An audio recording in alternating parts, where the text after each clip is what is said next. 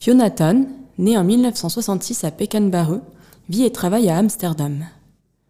Dans la vidéo Sens dessus-dessous, piétons, cyclistes et enfants dans leurs poussettes sont vus à l'envers comme s'ils étaient observés dans une flaque d'eau.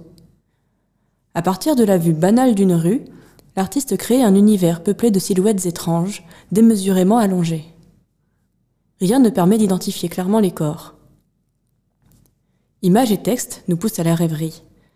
Imaginez un voyage aux quatre coins de la Terre. Sur l'eau, une mince tranche de réalité où le ciel et la terre se touchent.